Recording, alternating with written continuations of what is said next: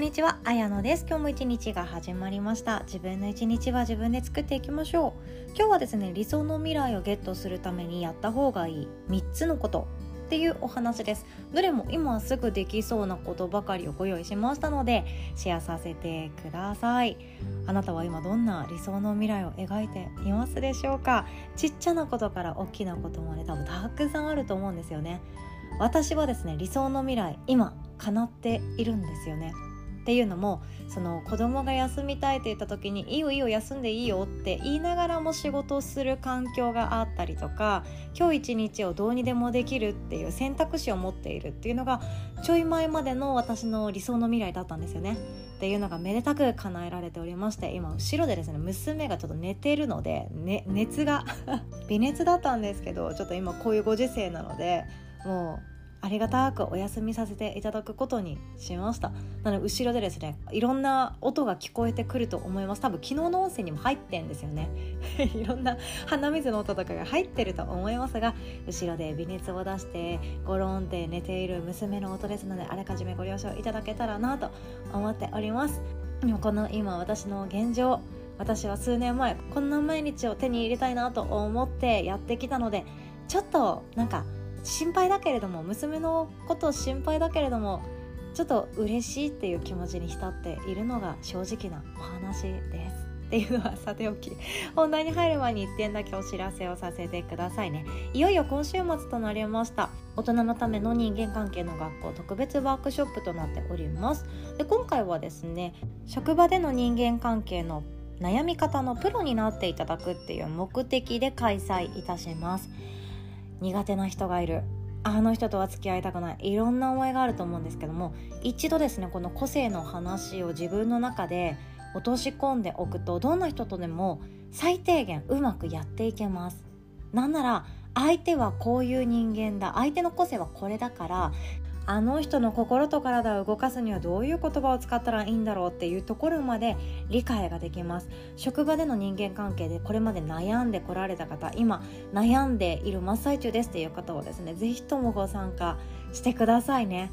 7月23日の朝10時30分からスタートとなっておりますのでお会いできるの楽しみにしております。でそしてですね補足なんですけどもその日の夜7月23日土曜日の夜7時30分からは本当のあなたが見つかる33の質問をもう一度開催するっていう回でございます。前回ですね定員を30名にさせていただいて満席になってしまいましたので参加したかったのにっていう声もいただいておりましたので再度開催させていただきました。まだですね今週末の枠は空いておりますので本当の自分の声を見つけたいなとか自分の人生後悔したくないな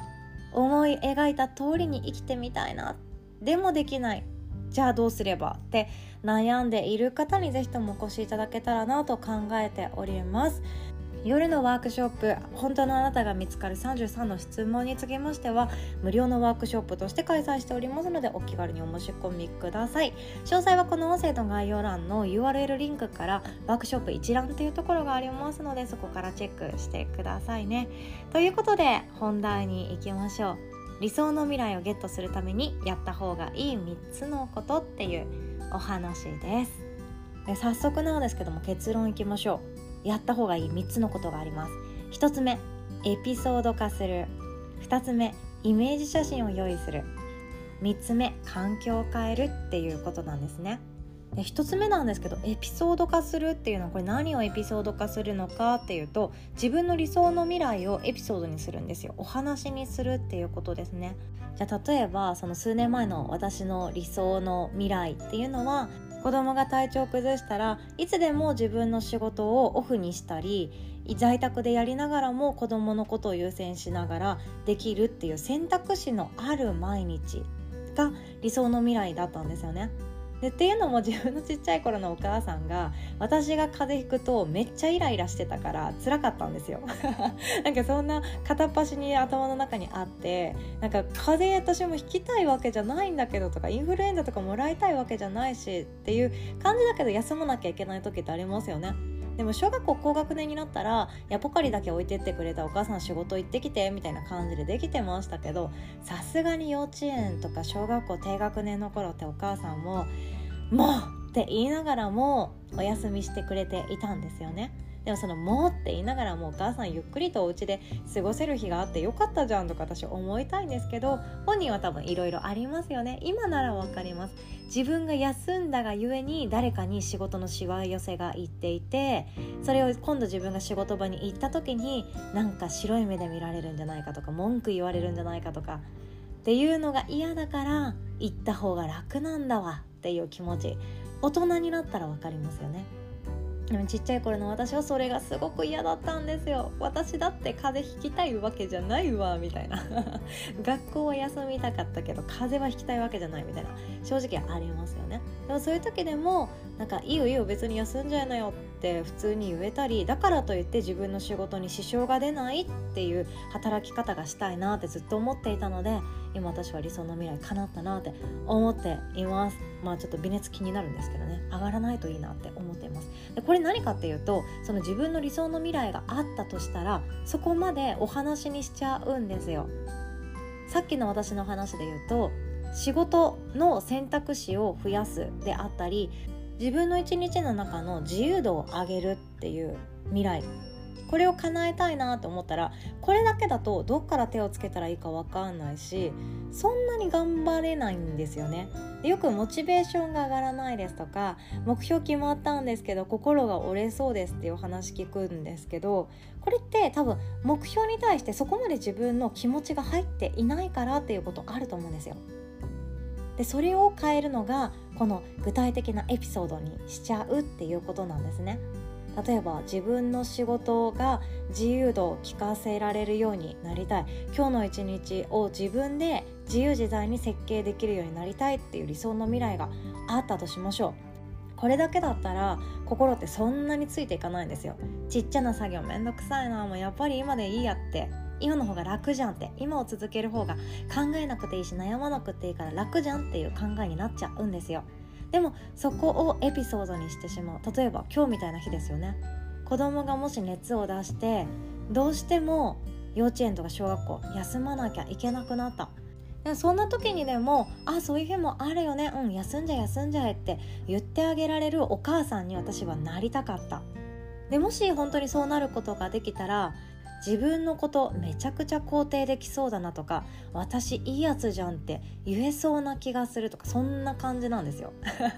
別に子供が熱出して学校を休もうが学校行きたくないで学校を休もうが私はどっちでもいいよ。あなたの人生をあなたが生きてほしいし子供にとって一番幸せなのは学校に行かなきゃいけない状況じゃなくって勉強しなきゃいけない状況じゃなくて好きなことを見つけるっていうことだから別にいいよって器でっかくしてですね自分の心のキャパシティを大きくしてですねそういうお母さんになった方が自分のこと私が自分のことを認められるんじゃないかって思っていたから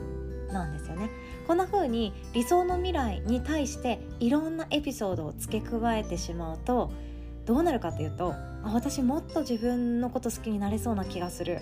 とかもっと私の未来って幸せそうな気がする楽しそうな気がする自分なんか笑ってる気がするとかそんな感じですよね。自分の理想の未来とか夢とか目標とかいろんなものが作りやすいと思うんですけどそれに対してどんどんどんどんもしそれが達成できたらこんなこともできちゃうよねあんなこともできちゃうよねってエピソードを付け加えてあげると心って動きます。感情が動き出すと人は行動したくなってきます。だってそっちの方がいいじゃんって。もっと自分のことを認めてあげたいってなったら行動できるんですよ。でもやらなきゃいけないからやるっていう時すべきだからやるっていう時全然気持ちがついてきてないから本当は行動したくないんですよ。私洗い物したくないです。やっぱりしたくないです。何言ってんのって思うかもしれないですけどやらなきゃいけないから私今やってんですよね。洗い物が好きすぎて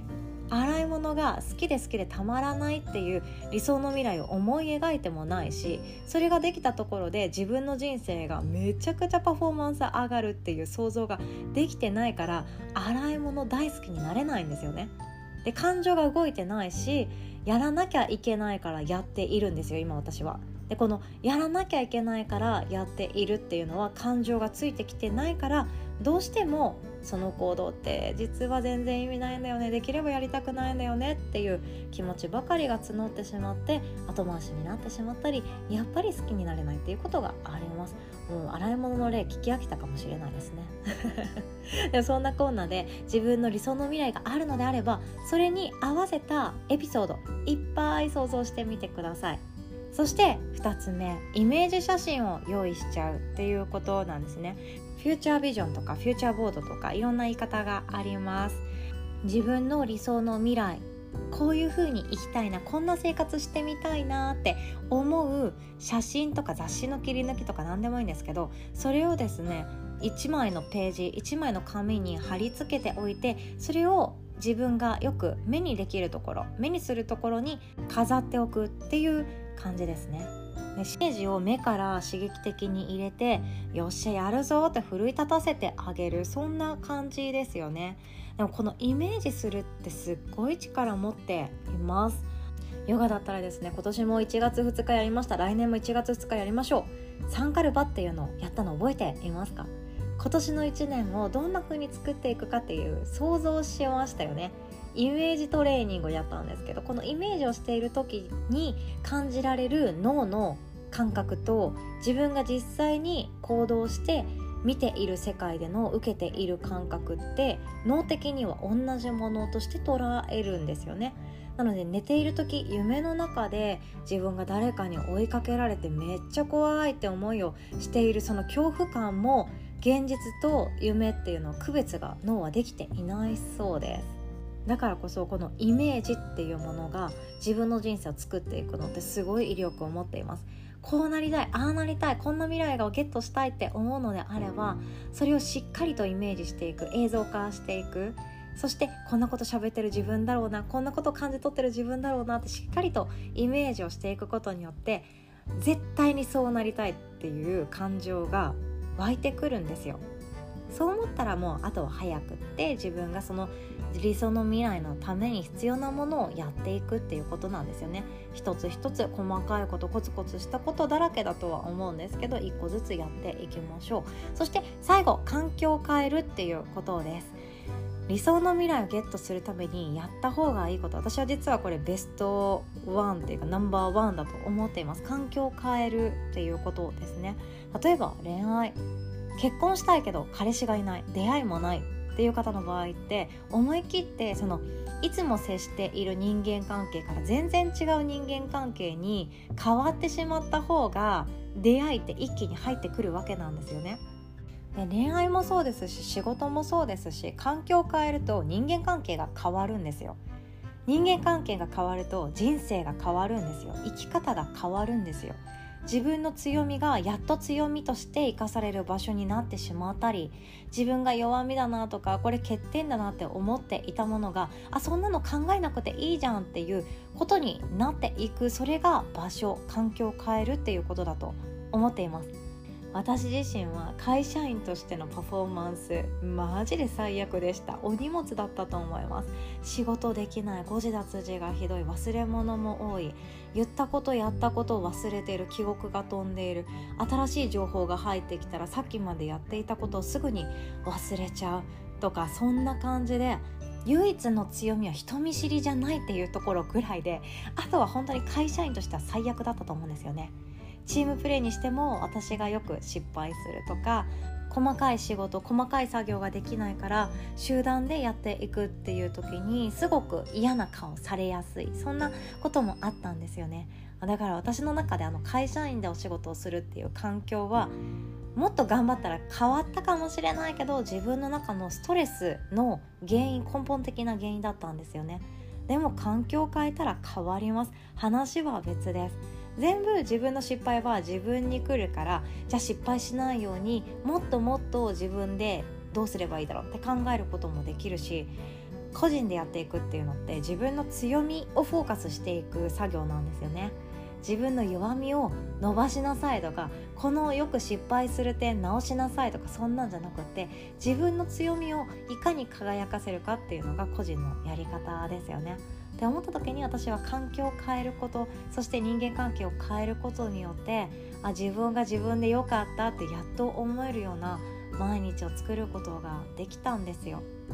これってすごく大きいと思います。出会う人が変わったらかけてくれる言葉が変わるんですよね。前だったら私一番恐れてたのはですねもう細かいところをチェックしてくる副部長さん超怖かったんですよね。これ言ったところ治ってないじゃないか。何度言わせるんだみたいな。